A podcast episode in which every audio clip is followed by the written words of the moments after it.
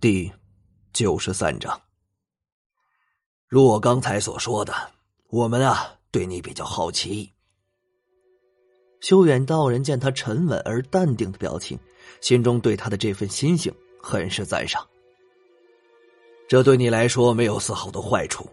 先不说你是否想知道自己的命运，就算是灵神会欠你的一个人情。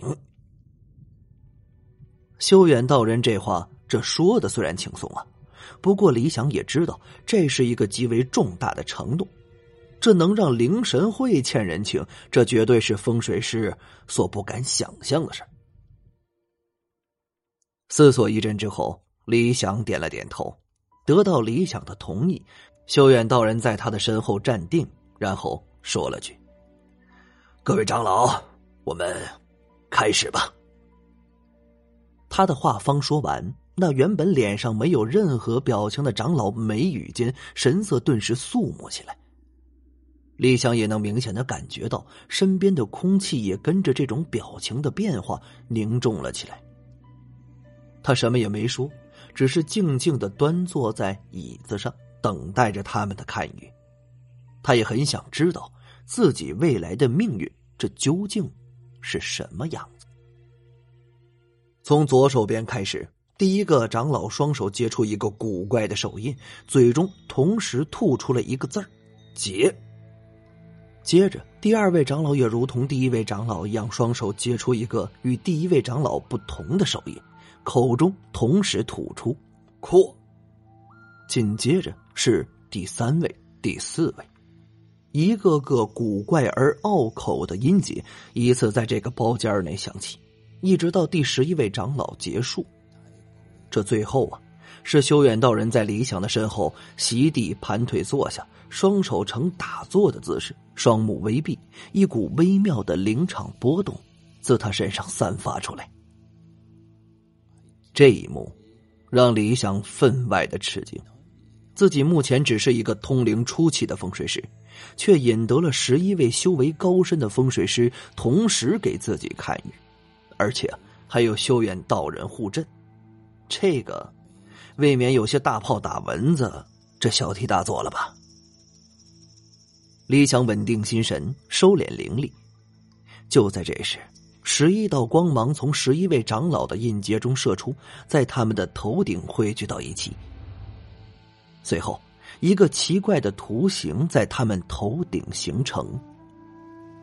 被看雨的时候。这最好是保持不动，所以李想就能感觉到头顶有异，也没有抬头去看。随着头顶那个奇怪的图案形成，一股神秘的气息将他包裹起来。这身为风水师，李想还是第一次被其他风水师看鱼，心中啊还是有些小紧张，也不知道这看鱼的结果是什么。慢慢的。李想已经被一个白色的光球裹了起来。这一幕相当的具有科幻色彩。十一名灵神会长老依旧保持着结印的姿势，他们的双目紧闭，原本肃穆的脸上，这竟然出现了痛苦之色。随着看雨的持续进行，左边第一位长老的额头上已经出现了汗珠。时间一分一秒的过去。李想的心情已由原本的紧张变为了惊异，因为这看鱼的时间不太对，这按理儿说不应该会用这么久。将微闭的双眼睁开，李想注意到是一位长老脸上神情的变化，心中一种不好的预感，这如潮汐般升了起来。一口鲜血自左边第一位长老的嘴里喷了出来。他猛地睁开眼睛，脸色骇然，这双手也垂了下去。接着是第二位长老口吐鲜血，然后是第三位、第四位。包裹住理想的光球已经消失不见了。看着一位位口吐鲜血、脸色惨白的长老们，这李想心中猛地一跳啊！心中的震惊当真是无以复加，竟然失败了。十一位修为高深的灵神会长老同时看于自己，这，这竟然失败了。这个绝对是李想无论如何也想不到的。堪舆失败将会遭受天机反噬，染上因果报应，特别是堪舆风水师，这种程度就更深了。各位长老，李想神色紧张，不禁啊为长老们担忧起来。修远道人呢，由于只是护阵，堪舆失败倒是没有对他造成太大的影响。他从地上站了起来。与十一位长老对视一眼之后，十二人的脸色都变得古怪起来，在同时看向李想的目光都变得复杂。李想不明白他们为什么这样看着自己，忍不住问：“修远大师，怎么会堪舆失败啊？到底发生了什么事儿了？”修远道人走到他的身旁，盯着他看了良久，忽然。叹息了一声：“哎，你的出现预示着他的出现。三千年了，该来的终究还是会来。李想，恐怕我们灵神会不能让你加入了。”李想是越听越糊涂，什么我的出现就是他的出现，又是什么三千年？敢不敢这么浮夸？这这这都哪儿跟哪儿啊？李想还未来得及开口，修远道人又继续道：“不过，你虽然不能加入灵神会，但我们会为你提供无条件的帮助，因为这也是本会成立的初衷和责任之一。”修远道人啊，这是越说越玄乎，李想是越听越糊涂。修远大师。您说的这些和无法堪与我的命运有什么关系吗？这这我完全听不懂啊！你现在还不能知道的太多，不然会对你日后的命运造成影响。修远道人似乎已经做出了什么决定。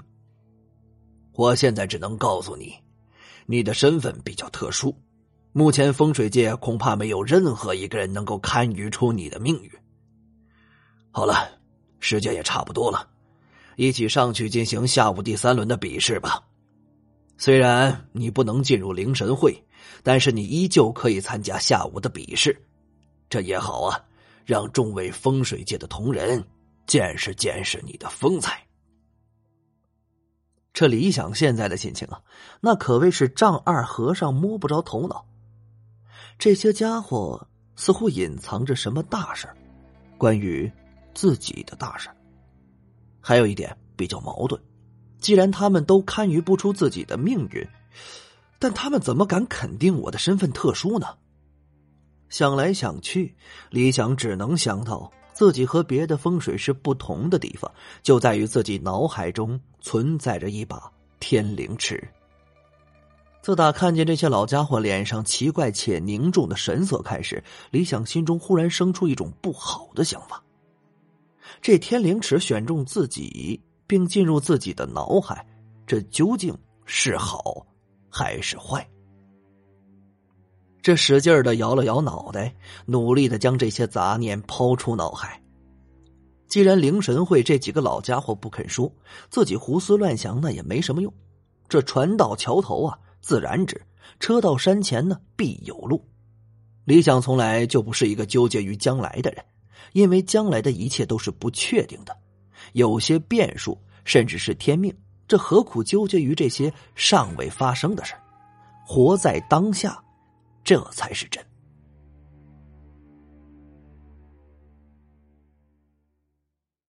感谢您的收听，去运用商店下载 Patreon 运用城市，在首页搜索海量有声书，或点击下方链接听更多小说等内容。